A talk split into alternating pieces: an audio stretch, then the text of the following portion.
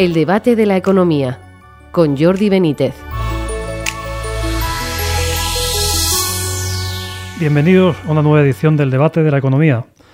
Hoy tenemos multitud de datos económicos que comentar. La encuesta de población activa ha desvelado que cerramos el trimestre con 100.200 ocupados menos y 70.900 parados más. El número de hogares, con todos sus miembros activos en paro, aumenta en 29.000 y se sitúa en algo más de un millón. El IPC alcanza el 8,4%, 1,4 puntos menos que el mes pasado, pero refleja aún una tasa muy elevada. Preocupa especialmente la subida de los precios de los alimentos y que la inflación subyacente, la que no tiene que ver con la energía, se sitúe en el 4,4%, un punto por encima de la de marzo. En el plano energético hemos sabido que la compensación a las eléctricas por el tope del gas la pagaremos los consumidores, como era de esperar, y que Argelia amenaza, con España, amenaza a España con cortarnos el suministro. Hoy además ha aprobado en extremis en el Congreso el decreto de medidas económicas del Gobierno, en buena medida gracias al apoyo de Bildu. Como ven, contamos con un menú muy completo. Para abordarlo, tenemos con nosotros a Miquel Buesa, catedrático de Economía Aplicada en la Universidad Complutense. Bienvenido, Miquel. Hola, buenas tardes y a Rafael Pampillón, catedrático de Economía Aplicada en la Universidad CEU San Pablo. Bienvenido, Rafael. Hola, buenas tardes. Bueno, por empezar por algún lado os propongo comentar quizá lo, más polémico. Ayer conocimos lo que nos temíamos, que los consumidores acabaremos pagando la compensación a las eléctricas por el tope del gas. Esta mala noticia coincide además con la tensión con Argelia. Y bueno, y luego también hoy hemos, se ha aprobado el decreto de medidas económicas con cierta incertidumbre, con bastante incertidumbre, según me comentaba Miquel. ¿Vos a cómo veis el panorama, Miquel? Bueno, vamos a ver, empezando por el tema del tope del gas en la tarifa eléctrica. ¿eh? Para que la gente lo entienda, de lo que se trata es de que del precio del gas que haya en el mercado, el gobierno solo va a reconocer eh, un promedio de 50 euros al año, en un año, eh, como coste para la determinación de la tarifa eléctrica, para la retribución de la tarifa eléctrica. Entonces, la diferencia entre esos 50 euros y el precio real que haya en el mercado del gas, pongamos hipotéticamente 100 euros, esa diferencia se va a trasladar a los precios del segmento no regulado del mercado, o sea, digamos a los precios de la eh, parte libre del mercado, que es más amplia que la parte regulada. Con lo cual, la idea esta de que voy a rebajar el precio de la electricidad es una idea completamente falsa, porque lo que se va a hacer es rebajar en un segmento para subirla en otro toda vez que yo creo que las compañías eléctricas trasladarán ese coste a los consumidores, lo cual plantea problemas importantes porque los, los contratos que están suscritos en ese mercado libre son contratos normalmente de cinco años o de tres años. Rafa, ¿qué te ha parecido tanto la, cuestión del, del gas como el decreto de medidas económicas de hoy?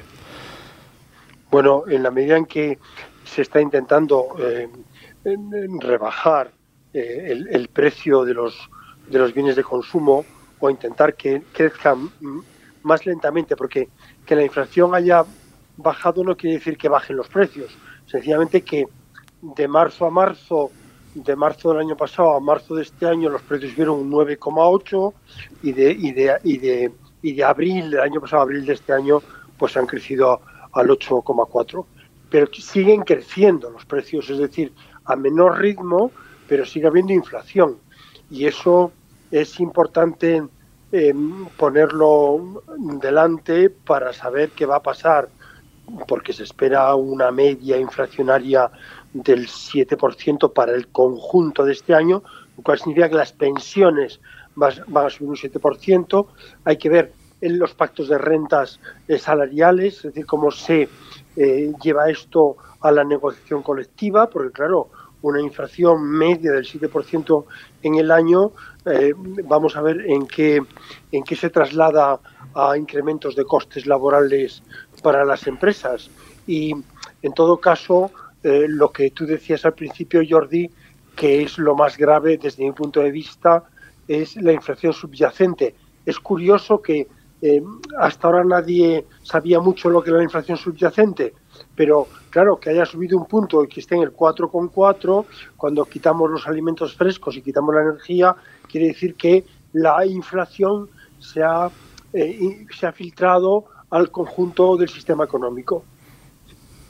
Sí, sí, eso, eso efectivamente es así. Y además mm, lo que, lo que muestra es que el fenómeno va a ser más permanente de, de, lo que se nos ha vendido hasta ahora, que se decía, bueno, esto va a ser una cosa que dure unos meses. Mm.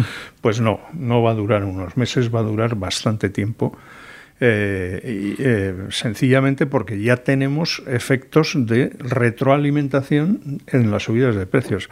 Eh, el, fenómeno empezó sobre todo en el, en el sector energético, pero se ha ido trasladando a los otros sectores de la economía. ¿no? Y, probablemente en este momento, pues no sé qué porcentaje de, las, de, las, de los conceptos que aparecen en el IPC tienen ya elevaciones de precios superiores al 2%, pero seguramente serán un 70, 80 o 90% incluso. Bueno, al menos de momento la cuestión de los salarios parece que no, no o sea, los sindicatos están demandando que se suban, quizá también por la fiesta del 1 de mayo, ¿no? Pues lo están haciendo con más insistencia. Pero de momento la COE dice que no se pliega, ¿no? O sea, parece que esa cuestión. Bueno, eso. Vamos a ver. lo que la COE y los sindicatos han dicho es que lo del pacto de rentas que ha propuesto el gobierno no lo ven nada claro. ¿eh? Eh, pero también es verdad que, en estos últimos meses los convenios colectivos están incluyendo revisiones salariales, hombre, no, no, no tan elevadas como la tasa de inflación, pero, pero del 3, ¿eh? por encima del 2, del 2 y pico, del 3%, lo cual quiere decir que seguramente tendremos efectos de elevación de salarios derivados de todo este fenómeno.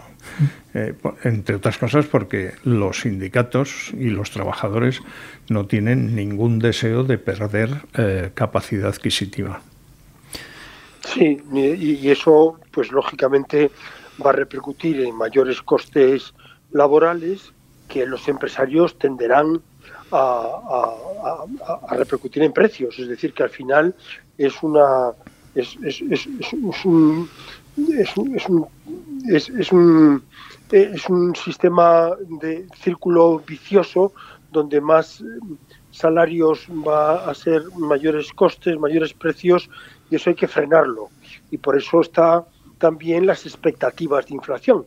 Y ahí el Banco Central Europeo tiene que, lógicamente, poner eh, un poquito más de fuerza, porque como decía antes Miquel, esto no es una cosa que se vaya a solucionar a corto plazo, es el problema más grave, la inflación que tenemos en este año 22 y, lógicamente eh, ya, ya, ya, está siendo tarde porque, eh, claro, toda la expansión monetaria que ha habido estos últimos años, pues ahora al final se ha trasladado a precios.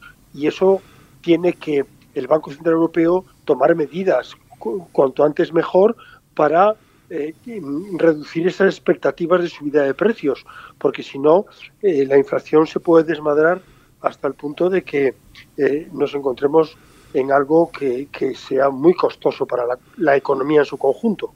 Bueno, en principio parece que la subida de los tipos se va, bueno, se está hablando de julio, ¿no? Bueno, sí, están hablando de julio y de que, en fin, el Banco Central Europeo va a dejar de comprar deuda de los países y tal, pero es que llega tarde, ¿eh? porque la, Reserva Federal Norteamericana, que se ha enfrentado a un problema exactamente igual al que nosotros estamos enfrentándonos, pues ya efectivamente ya ha subido los tipos de interés. De hecho, hoy se ha publicado que la economía norteamericana disminuyó, el PIB disminuyó una fracción pequeñita ¿eh? en el primer trimestre de este año.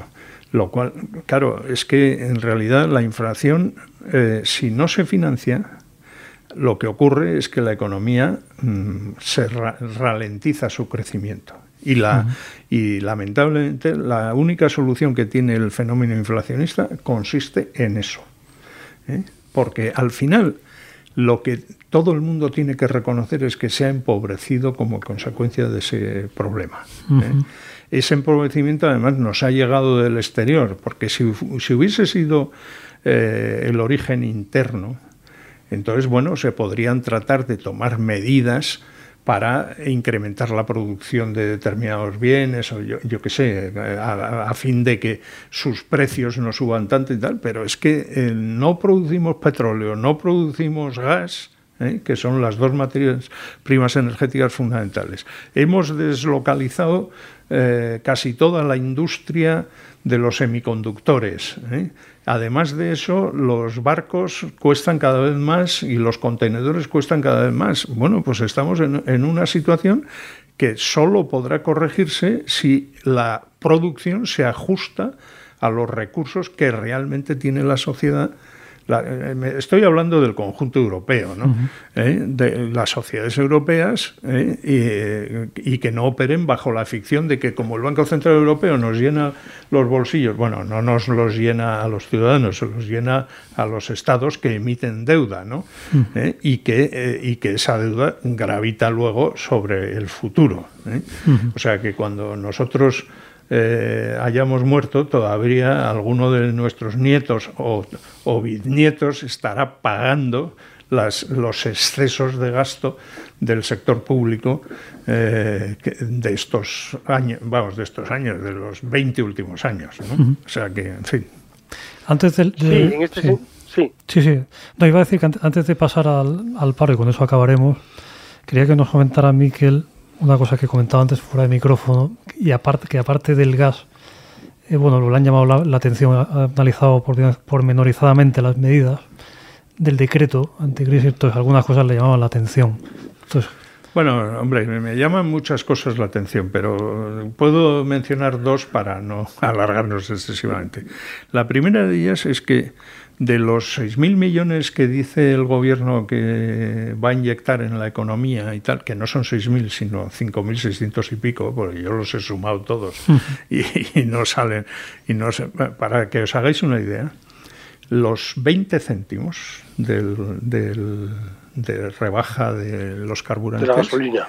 En el decreto se financian con dos créditos extraordinarios de 2 euros cada uno. ¿Eh? ampliables. ¿eh? Pero claro, o sea, eso no es serio porque es, simplemente no calcular lo que, lo que va a costar esa medida.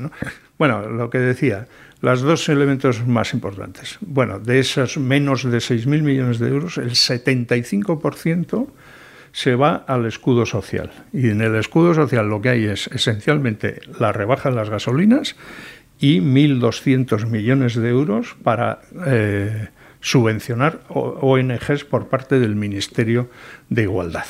¿eh? Y además con unos créditos que, ya en su configuración nos dicen que, que son créditos, una buena parte de ellos, para eh, gastos burocráticos de las ONGs. ¿eh? Lo cual, claro, esto, esto huele a clientelismo, vamos, de una manera extraordinaria. Y luego la otra cosa que, eh, si nos vamos a otro, digamos, a otro ámbito, que es el ámbito regulatorio, me ha llamado mucho la atención que hay en el decreto hay eh, cambios regulatorios muy intensos con relación a las, energías renovables y ahí hay dos elementos que que me llaman mucho la atención. Uno es que se van a revisar los precios del año 20 y del año 21, la retribución de las energías renovables del año 20 y 21, porque el gobierno afirma que eh, los propietarios de, esas centrales han recibido tres mil y pico millones de, eh, beneficios extraordinarios. Y lo que quieren es quitárselos, o al menos en parte quitárselos. Eh, y la otra cosa es que, como compensación, se, digamos, se cambia la regulación para favorecer las inversiones en el sector de las renovables, reduciendo las exigencias medioambientales. O sea, que este gobierno que presume mucho de que es ecológico y no sé qué, pues de repente ¿eh? se olvida de la ecología eh, y, suelta esto. Bueno, eh, uno, de los ámbitos en los, que, en los que se olvida de la ecología es en un nuevo tipo de centrales eléctricas fotovoltaicas que van a aparecer flotando sobre los embalses. Y el mismo decreto dice una frase parecida a esta, no eh, tenemos estudios sobre cuál es el impacto ecológico que puede producir una medida de esta naturaleza. Bueno, pues si no tienes eh, estudios, haz primero los estudios y luego lo pones en el boletín oficial del Estado. No, pero aquí es al revés. ¿Por qué? Pues seguramente porque habrá por ahí algún proyecto ¿eh? Bien visto por la ministra del ramo. Rafa, para, para acabar, tu visión de los datos de la, de la EPA de hoy han salido muchas cuestiones diferentes, pero bueno, lo que más te ha, llamado la atención, tu análisis. Bueno, la tasa de paro juvenil pues sigue siendo muy alta, un 30%. Ha aumentado la tasa de paro eh, en, en, una, en, medio punto, o sea que la tasa de paro ahora en España se sitúa en el 13,6% que es un primer trimestre y todos los primeros trimestres son malos porque la construcción pues en invierno pues se, ralentiza un poco, aunque ha aumentado mucho la ocupación de la construcción. Y luego también hay que considerar que no, que no hay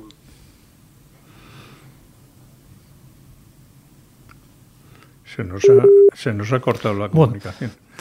Pues. Bueno, de todos modos, mm, efectivamente la tasa de paro ha aumentado eh, y hay un fenómeno que refleja la EPA, que la está reflejando desde hace tiempo, y es que está disminuyendo el tamaño de la población activa en España. O sea, los efectos de la caída de la natalidad que se, produjeron, que se produjo a partir del año 1980 eh, están ya presentes en, la configuración del mercado de trabajo en España.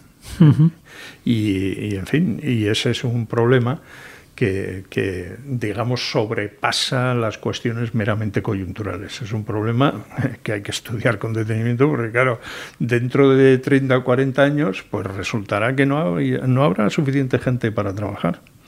Porque no tendrán, porque entre 16 y 65 años no habrá suficientes personas.